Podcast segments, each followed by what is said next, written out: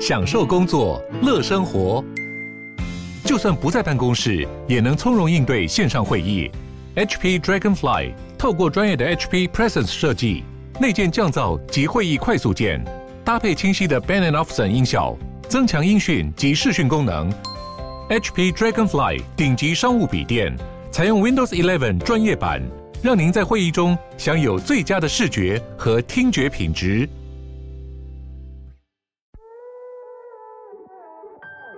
今天这一集跟 EP 八五其实是一起录音的，那大家有兴趣的话，两集可以合在一起听。我们在 EP 八五了解到西藏的宗教文明及智慧，而我们今天这一集呢，则要继续来跟藏台连线的扎西词人以及林心怡来聊聊看，西藏自古以来到底是不是一个国家？到底西藏人对于自己的民族、对于自己的国族认同是怎么样理解？以及从一九四七年开始，中国军队逐步进入西藏，控制西藏的生活以及物资。到了五一九五一年，中共更是逼迫西藏签署十七条协议。在十七条协议中，中共虽然承诺西藏可以保有自己的宗教及政府，但其实中共从来没有遵守过这项协议。最后，达赖喇嘛被迫出走，随后西藏发生武装迫爆。藏台连线的扎西词人以及李心怡也提醒我们说，西藏、香港和台湾其实处境很像，为什么呢？我们就一起来听听看吧。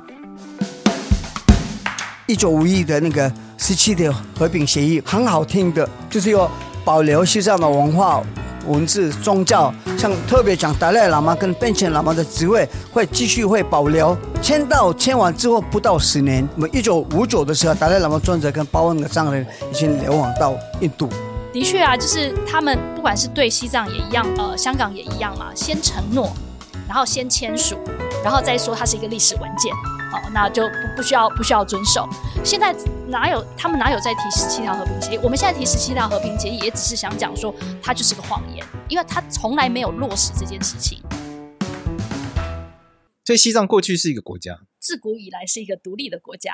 台湾人学的那个历史课本就会说，它被什么清朝征服，然后被被纳入大大清的版图，然后从此是中国的领土。这是台湾人学到的历史，应该都是长这样。我们决定可以说，西藏就是一个独立的国家。像现在达赖喇嘛专责跟我们联网政府中间道路的路线，他们没有，并没有说要西藏独立，因为我们现在的社会有两种的路线，一个是独立，一个是中间道路。那中间道路的人，呃，特别来达赖喇嘛尊者也是有提过说，今天是中间道路，我没有说要西藏独立，但是历史上面西藏。就是独立的，那个是历史，我们没办法改变历史嘛。所以呢，第一是确定西藏是一个独立的国家。底下有很多历史，刚刚你说在台湾的什么历史上面，台湾学到的西藏是呃也有很多不同的说法。但是 我们藏人的来讲，像松赞干布，我们的那个国王，那个中文什么叫松赞干啊？松赞干布的时候的西西藏，不不是今天这个西藏，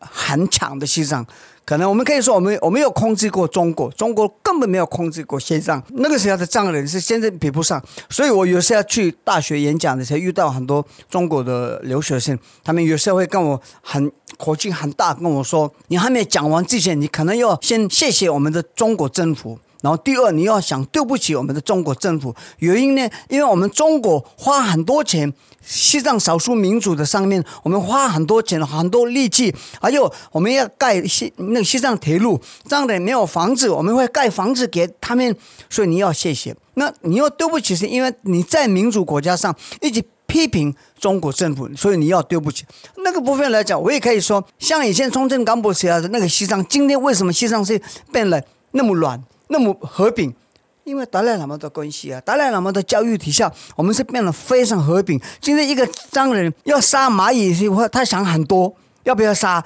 会不会因为宗教上面这个不行的，所以胆子不够了，你懂吗？所以这些是因为达赖喇嘛专门给我们这个教育，所以今天年轻的西藏人在民主的呃方式上面会提到他的意见、口号、抗议活动而已，没有做到任何的事情。像西藏里面，西藏人一百五十几个人已经自焚了。他知他知道，他已经决定他要死了，他要放弃他的生命，为了国家，至少会破案，去杀一两个人过去嘛？从来没有这些。因为这些是法王的教育底下，藏传佛教的教育底下，西藏变了和平，嗯，所以在中国历史上面，爷爷说根本西藏是没有一个独立的国家，这些是我们没办法接受的。像呃，流亡政府的中间道路也没嗯不会接受这个。那历史上面，西藏是真的独立的国家，我们有我们的军队，我们有我们的钱币，我们有我们的护照，我们的西藏的护照已经参参加过美国的开会，这个全部我们这有啊，我们可以给世界看呢。中共还在说根本不是这个，实际上就是原来就是一个中国的体下，是那个是真的是不对的。我觉得呃，我觉得就是大家对于，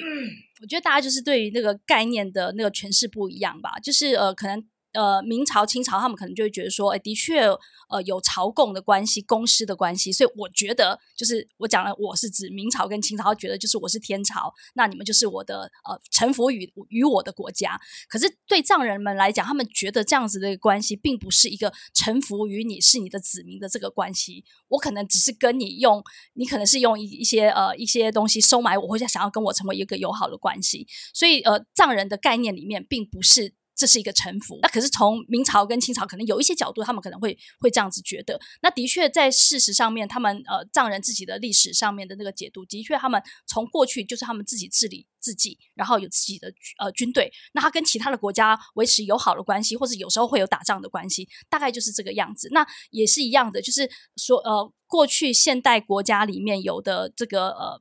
一些要素，他们都曾经拥有过。那当然，在一九五一年、一九五慢慢的入侵西藏之后，他们当然是消失，呃，消失了。然后现在变成是所谓的中共，呃，中国底下的一个所谓的西藏，呃，自治区。那事实上，这也，呃，西藏当然比西藏自治区还大很多。那就变成是现在的这个样子了。可是，可是现在的西藏，并不是藏人理解的西藏。对，现在西西藏自治区很小。哦，那样还叫很小？很小。杂戏可以解释，因为那个看地图感觉很大一块，这其实还要更大。原来西藏是我们西藏三大区，有三个大的区，叫一个安多、乌藏、康巴。嗯，这个是西藏西西藏的三大区嘛。那现在中共给我们那个西藏自治区是一个小小的区而已，它是特别在乌藏的，在拉萨那边的。嗯，是。那那这样，如果说这个算西藏的话，那安多怎么办？那达赖喇嘛是不是西藏哦？当然，老们是因为安多嘛，那所以那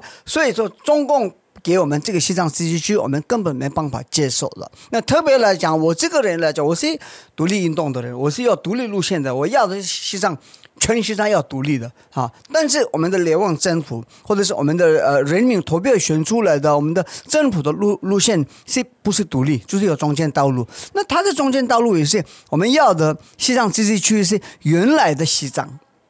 是以前原来的西藏，就是说三大区域的西藏在一起，这个是西藏自治区。所以今天这个中共派出来的西藏自治区是一个小块，一小小的一个西藏土地而已。那这个里面的西藏人也根本没有权利，所有的领导人就是中共派出来的。是本在西藏自治区的啊人数来讲，西藏是变了 minority，majority 是汉人比较多在西藏自治区里面。事实上，呃，真正的西藏包含，比如说四川。然后青海有一些地方都是属于他们传统传统藏人的那个地方，所以为什么藏人不相信那个呃呃中共所说的所谓的那个名副其实的那个自治，就是他们不达到这个目标。因为如果是真的是名副其实的自治，让藏人自治的话，你应该要在藏人所有的领域当中让藏人去自治。可是他却只划出了一块地方说，说、呃、啊这就是你们藏人的呃西藏自治区，其他的东西其他地方都不算，所以也没有要给他们呃自治。那的确也是一样。的就是他们用很多移民的这政策，然后就让很多汉人在里面，所以现在在拉萨他们的首都，汉人一定比藏人多，非常的多。那他们也会说哦，那我是用建设的方式，我就做了很多的建设，我我我盖了呃铁路，所以我是建设这个地方，让你们生活更好。可是他们完全忽略了，就是藏人有他们自己的文化传统，在那块土地上面，可能牧民这件事情用游牧的方式是他们比较好的一个生活方式，对环境也好，对他们传统上面来讲，他们也非常的习管。可是他们把他们集中在一个地方，要求他们住现代化的房子，然后让呃铁路容易的到达那个呃西藏。那你造成的是什么？你造成事实上是环境破坏。我觉得中共他用他们自己所谓的现代化的观点，或是那个汉人的观点来看西藏，但是完全忽略了他们自己原来传统上面为什么在这块土地上面会这样子的生活。那很多藏人当然他们会很辛苦、很痛苦，他们不不能适应。我们汉人好像就是很优越，然后我们来帮助你们，那符合我们的生活就是好的。事实上并不是这样子的一个状态。那一九五一年前，就是在中国建国之前，当时西藏是什么样的状态？就当时西藏就是已经是自己独立的状态嘛，在中共建国之前，因为中华民国的那个秋海棠也是把西藏画在这里面，所以我们都会台湾人都会觉得说西藏一路以来都是中国在统治的，但实际上不是这样。所以中我们先把焦点放在中国建中共建国之前，那当时西藏是经历过什么样的事情？一九四七之前，西藏是一个独立的国家。一九四四四七开始，中共。进来，因为像我父母亲跟我呃跟我讲过的他们的故事，他们他们在西藏里面的时候，刚出怎么中国进来的，嗯，那刚出进来当然是中国跟西藏是一个边界的国家。台湾的年轻人也知道，可能那个时候的中国是非常穷，然后那个时候的中国人刚出进来西藏的时候，他们他们刚进来的是可可能有一个目的地要进来，很多。人民进来，然后又要求藏人帮忙，然后他们到我们的像我老家那边到的时候，他们有些人真的没有呃吃东西，要给他们帮忙吃东西，然后什么什么，慢慢慢慢慢慢接触越来越多中国人进来西藏之后，因为那个时候在西藏里面是没有车子的路啊，什么这些没有了，所以那中国开始盖路。开路的时候，也让人觉得哦，那我们那个隔壁邻居国家是对我们非常好的，因为他们也是要用一些经济帮助人民是非常穷进来之后，政府会盖一个路到拉萨，然后那个路上面根本西藏人没有想到的，他们开始军队进来。他们的目，因为刚住进来这些穷人是有一个目的地，不是因因为真的太穷，然后要求西藏人的食物，不是这个，因为藏人是觉得是应该是这样。结果呢，他们盖完之后，那刚开始他们的军队进来西藏嘛，然后开始慢慢控制。然后我们刚刚有提到一九五一的那个部分，到一一九五一之前已经控制了很多，已经呃西藏的文化、宗教、教育这些快消灭的时候，然后。一九五一的那个十七点和平协议提出来，政府没有那么愿意要签这个十七点和平协议，但是也是有签了嘛。那那个时候的情况，应该觉得，如果说我们签这个之后，可能会改善我们的现在的困难，现现在的像呃消灭我们的文化宗教，因为那个内容上面有提到很好听的，就是要保留西藏的文化。文字、宗教，像特别讲达赖喇嘛跟宾恰喇嘛的职位会继续会保留。签到签完之后不到十年，我们一九五九的时候，达赖喇嘛尊者跟八万个藏人已经流亡到印度。呃，去演讲的时候也好，或者是采访的时候，特别要提到说，如果你们要知道中共的话，应该了解西藏，所以会知道中国是怎么样的一个呃说法跟。做法是完全不一样的，所以十十那个十七条和平协议里面的内容，跟真正的到现在已经七十年了，在做法是完全不一样。因为大家知道达赖喇嘛变了难民，然后我们的文化宗教的上面，虽然他们在联合国上面每次会提到说我们会保护少数民族的文化宗教，但是宗教哪有保护？宾恰喇嘛关在监狱。为了文化文字、杂志文字要提出来，要保留西藏的文字，他关在监狱，所以说中共我们根本没办法相信他的原因在这边。我觉得呃，当初会想要签和平协议，我觉得一定以以达赖喇嘛来讲，以法王来讲，他当然想要避免战争。他不希望人民受苦嘛？签署和平协议就是一个一个选项。那的确在提出和平协议的时候，两方有不一样的看法。那最后签的这十七条和平协议，的确看起来就像扎西讲的，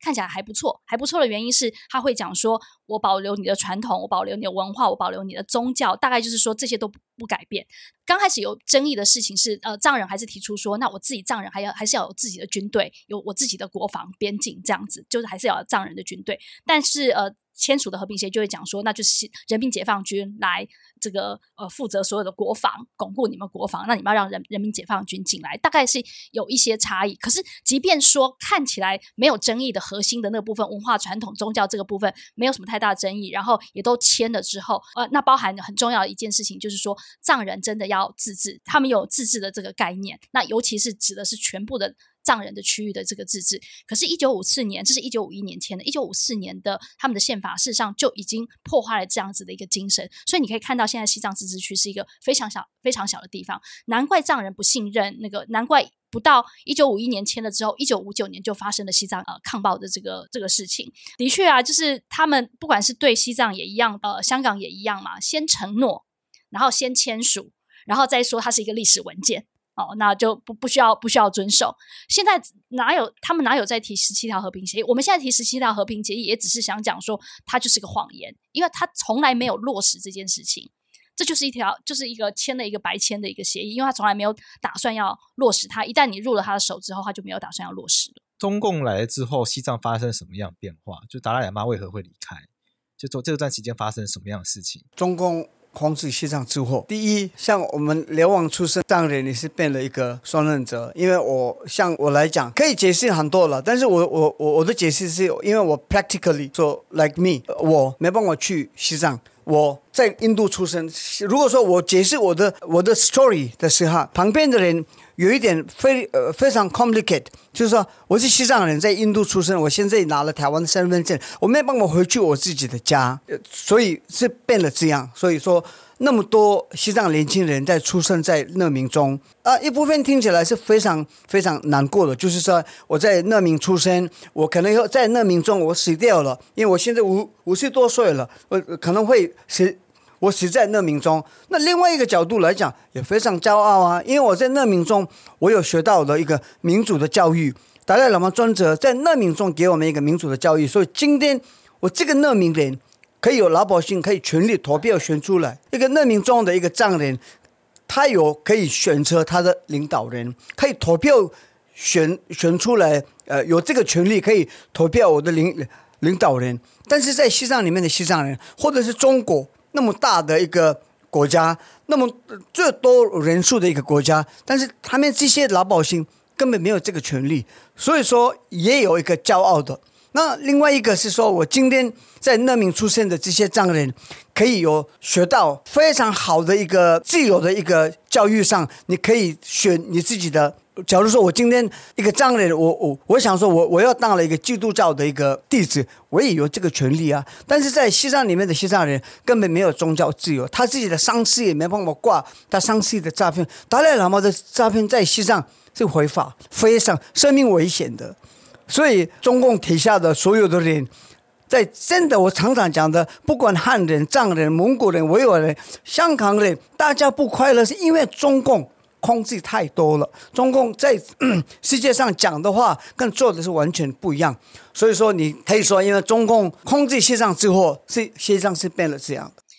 我我有时候我就在想说，或许我们可以尝试用一种方式来理解，就是事实上对藏人来讲哦，中中国共产党跟国民党事实上是一样的，因为国民党也曾经想要控制西藏嘛，只是后来他他打输了，他来到了台湾嘛。那我觉得可以可以想的就是说。当中共进入西藏的时候，我我自己感觉上可能跟呃国民党来台湾是有点类似的，因为那时候的台湾的确比中国进步哦，在日本统治之下，那那时候的西藏用他们的传统方式在生活着，但他们没有太大的问题，他们吃也吃得饱，活也活得很好，宗教也很 OK，就他们没有太大的问题，反而是中共进来之后，那带给他们很大的困扰。我他们说中共呃中共入侵西藏一直到现在，他们估算是死了一百二十万藏人。你可以想象，就是说中共在治理中国，他们之前也有很多的那种。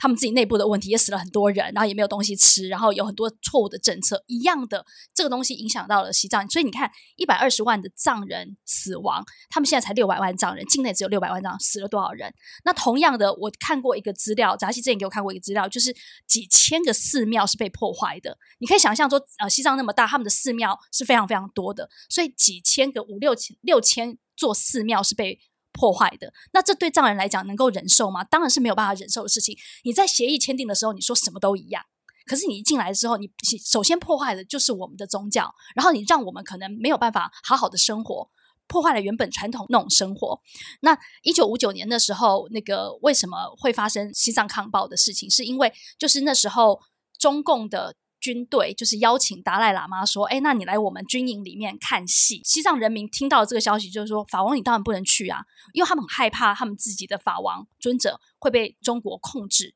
所以他们就集合在那个呃布达拉宫前面说：‘不行，你不能不能去。’然后后来就开始有一些冲突。那后来法王就决定三月十七号吧，他就决定说：‘那他就是要呃。’这个状况很不好，那他决定他要流亡到印度。那当然，过去他也跟印度都有一些呃联系。上次扎西给我看那个那个照片，然后跟我讲说，他说那是法王第一次，他是一个他是一个喇嘛，他为为了要流亡，他那时候第一次穿上一般人的衣服，就是对他们来讲是很难过、伤心的事情。可是那时候就有八万的藏人，就是陆陆续续跟着法王就到了达兰沙拉，然后建建立起了那个呃流亡政府。八万人一起到了印度，对，就是陆陆续续，陆陆续续。当然，每个人都可以事后评论说这个决定是对还是错，每个人有每个人不同的看法。可是我就觉得说，幸好他没有留在西藏，他他出来流亡到印度之后，那借由宗教，就是我自己觉得好像保存最好的那个呃西藏的宗教文化传统地方在达兰萨拉。包括宗教也是，然后也因为呃很多人对于藏传佛教有兴趣，所以很多的喇嘛、格西仁波切到世界各地去啊、呃、讲西藏的佛法之后，更多的国家开始理解西藏议题，然后也开始认识达赖喇嘛，然后觉得他是一个和平的使使者，所以给他那个呃给他那个诺贝尔和平奖。那我觉得藏人才可以在这个非常艰困的环境当中没有被世界遗忘，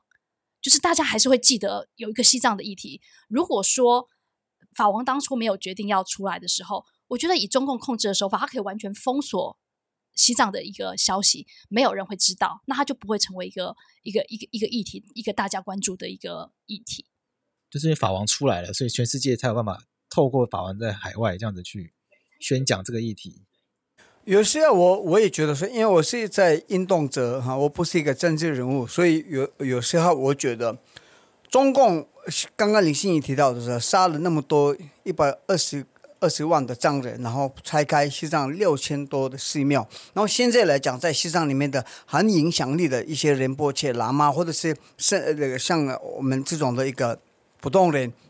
中共会挂了一个黑帽子，然后要杀的时候，当然在难过，但是我我我觉得这个也。OK，不错，因为因为这个的原因来讲，很多人会站出来，像一个的珠孤天尊德勒仁波切，他在监狱中共杀了。很多珠孤天尊德勒仁波切站出来，像同时一样在台湾，像李明哲关在监狱，在台湾几千个李明哲站出来啊，所以为了他，那他因为这个人呃几千个李明哲站出来之后。其他台湾的人要了解中共对我们的国家怎么样，所以比较有团结，比较有力气，所以有些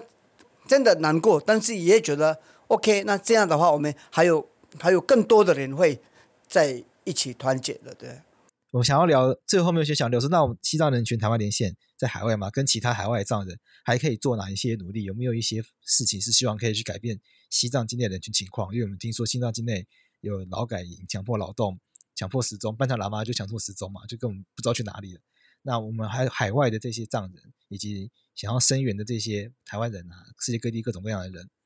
我们还可以做些什么样的事情？那时候扎西说要呃有一个，就是跟台湾就是长期有呃呃声援呃西藏的。各个 NGO 想要组成一个一个一个一个团体嘛？那那时候我们在想名字的时候，我们就想说，哎，的确很多时候，如果在台湾，我们可能就叫到台湾什么什么什么，台湾什么什么什么，因为这个组织在台湾。可是那时候我们就想要翻转这个概念，就说我们我们组成的一个原因，的确目标是因为想要声援西藏，支持西藏。可是扎西就讲说，事实上藏人也想要贡献台湾。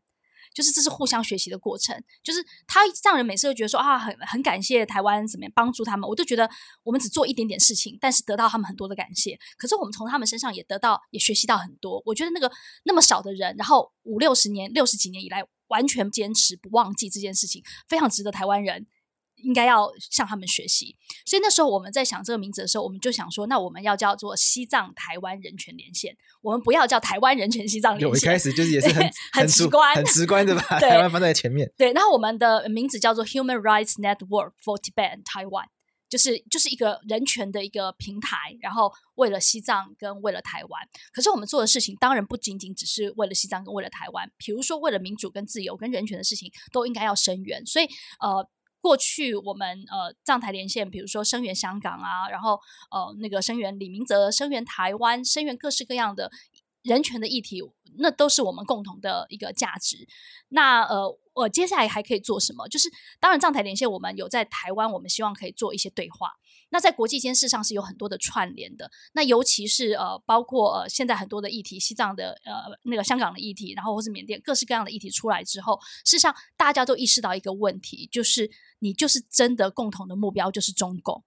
好那所以呃，比如说去年在十二月呃，就十二呃十一月去年十月一号跟十二月九号，事实上我们都有一些全世界串联的活动。那个主要的目标就是 Resist China Freedom Now，你就是团结抗中，你才可以护自由。好，那这是一个大家共同的一个一个一个价值。那在呃明年来讲，我觉得大家就很注意到的一件事情，就是明年一样的，就是冬季奥运在北京。好，那一样，呃，北京政府他们当然还是想说，哦，那我就是好好的来宣扬，如果疫情可以的话，他们是想要办的。但是我们就要一直提醒大家说，不要忘记二年二零零八年的历史。二零零八年，他们他们在办北京奥运的时候，他们同时拿着枪对着藏人，然后再一次造成了另外一次的呃镇压的一个事情呢，死了很多人，很多人事实上是。呃，根本找不到他们。那有些人是死亡的，那有些人就说他们是失踪的，那有些人被判刑。所以我们就在提醒说，第一件事情是说，你不能够让北京举办这个奥运。那如果真的他们举办奥运的时候，我觉得各个国家应该要思考说，那你怎么样让在这个时候你要释放出人权的一个讯息来，而不是说哦，因为你举办奥运，然后我们大家都很开心的为了运动我们就去参加，而是应该要借由这样的事，呃，这这样的一个事件，还是要给中共压力，让他们知道说你们不能够忽视人权。那大家可能会觉得说，这种这种这种合作好像很微妙，我们好像也只能喊一喊、说一说而已，他们到底会不会理我们？那。我听到很多讯息，是包括中国的朋友，包括西藏的朋友，包括香港的朋友在讲说，在台湾的发声是非常重要的，因为在台湾的发声让中国很不舒服，让中共很不舒服。那尤其我们的发声，事实上我们的语言是中文，啊，不管如何，就是比较大部分的中国人是听得到、听得懂中文的。那我们的发声绝对是呃重要的。虽然很多人觉得说我我会想说，我这样子讲话，我们这样子开记者会有用吗？可是如果我们不发声的话，那更糟糕。那我们只能。维持持续的不间断的做这件事情。我们刚刚有没有聊这个三一零抗暴日？有稍微解释一下，就是刚刚一九五九年啊，就一九五九年，然后就是那个法王那时候受邀去那个听听哦，那就是三一零抗暴日，对，那就是一九五九年三一零抗暴日。哦，OK，对，那时候就等于是那个事件之后，那呃一样嘛，就是呃达赖喇嘛流亡印度。那就变成有流亡政府跟境内的藏人之间，那所以那时候他们就把这件这个日期作为一个西藏抗暴日的一个起点。对，在台湾我们已经办了几年了，十八年了，十八年了，十八年就纪念这个抗暴日。对，对所以达赖喇嘛流亡的那一天，那境内有很多的。呃，不是那个达赖喇嘛流亡是三月十七号，他从博达拉离开了嘛？三月十七，那三月十号那一天是在博达拉。法王住的那个地方，博达拉博达拉宫前面很多。布达拉宫。布达拉宫前面很多商人，没有一个组织哦，没有政府要让他们过来，这个人民自己提出来，自己站出来，外来保护达赖喇嘛，因为那一天。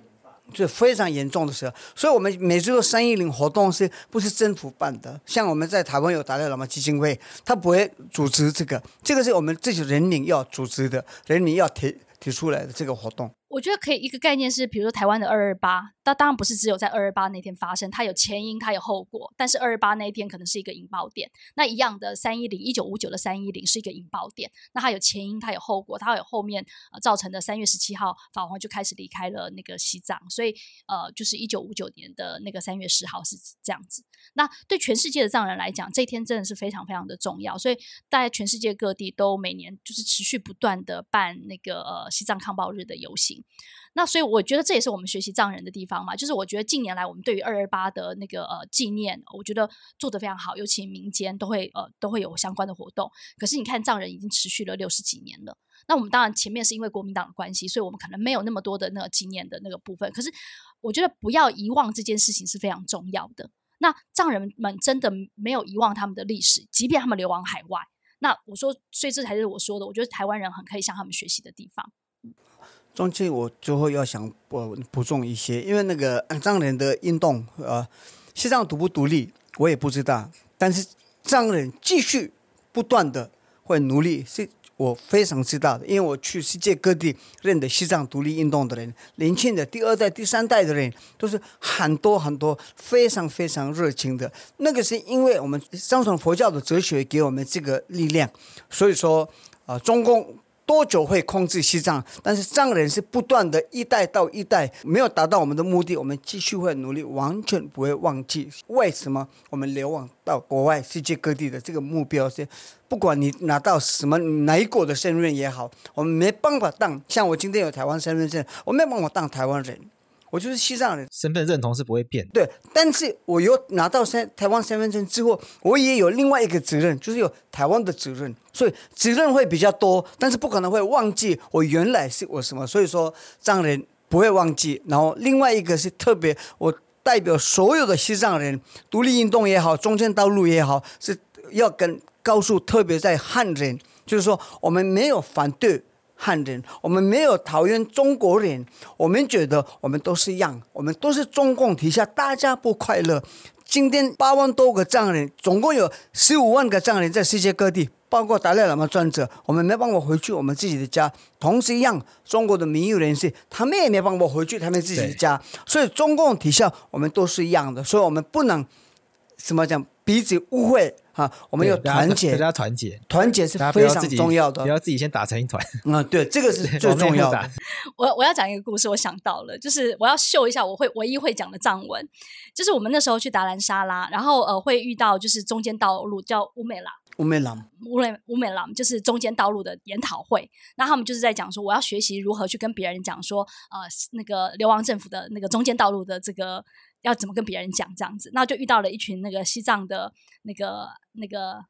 是有一些女生。对对对，那阿加拉就是他们的姐姐们这样子，就遇到他们。然后那个呃，他他们就问，他们就讲说，哎，那要来跟我们讲那个中间道路的那个事情这样子。然后可是有点不好意思，然后咱就跟他讲说，我们是从台湾来的。那我就。跑过去跟他们讲扎西德勒，然后我就秀出了我唯一会讲的那个藏文，我就想说 per per you lucky ga ga you lucky，然后每一个人都笑得非常开心。这句话的意思就是说，那个中国人快乐的生活在中国，西藏人快乐的生活在西藏，那就意思就是西藏中国一边一国的意思。就是这过去就是有这样子的一个话。那他们虽然是中间道路人，当我讲 per per you lucky ga ga you lucky，事实上它是很有独立的意涵的时候，这些。这些阿加拉也非常的开心，就觉得哦，你怎么会讲这样子的话？那所以我觉得，呃，当然中间道路是一种选择，就是为了我觉得法王慈悲，为了和平的一种选择。可是他从总是讲说，藏人们他有他的权利去说我想要独立。那可是共同的敌人，呃，是那个中中国。那呃，我以藏台连线来讲，我们大概呃，不管我们的立场，就是不管要独立，要中间道路，就是所有的藏人决定。我们没有立场，因为我们不是藏人。可是我们要的是藏人可以自己决定，不是流亡海外的藏人决定，还包含境内的藏人决定，不是中国人决定。那这是我们的呃诉求。那我们现在呃每个月会有一个礼拜三叫哈卡之夜，就人权星期三哈卡之夜。那为什么叫哈卡？是因为哈卡是达赖喇嘛法王，他是礼拜三出生的。那对藏人来讲，这一天很重要，所以他们叫白色星期三。那二零零九年之后开始有很多自焚，所以从境内的藏人他们自己传出来的运动，所以这个运动哈卡的运动，并不是境外的藏人发起的，而是境内的藏人发起的。他们说我们。呃，因为被迫汉化，所以我们可不可以每个礼拜至少有一天，我们就是应该要尽尽量的穿传统的服装，呃，说西藏话，吃我们传统的食物，实现我们传统的生活。一个在境内控制的藏人，中共控制的藏人，可不可以一个礼拜至少有一天这样做？就就是哈卡。那一样传到了境外之后，所有流亡的海外的藏人也也也也这样做，所以我们就是会在每个月选一个礼拜三，我们就办一个讲座，在左转有书或者在其他地方，然后希望可以介绍西藏的一些呃相关的一个议题，所以欢迎大家就是追踪脸书西藏台湾人权连线，要西藏台湾人权连线才找到我们。没关系，我们直接把链接放在节目资讯栏，好，大家直接点。好，可以，可以，可以。对，那也如果你有兴趣的话，就持续关注我们。好，今天我们谢谢两位，我们今天聊非常非常久，聊快快半小时，快一个一个半小时。感谢两位帮我分享很多西藏的一路以来的这样历史文化，啊，帮我们介绍西藏经历过的事情，也介绍很多像今天这个雪山狮子旗这样很多这样的事情，让我们的民众知道，我们学到的西藏很多都不是事实，很多真实的状况。今天感谢两位的分享，谢谢，谢谢，好，谢谢，突击切。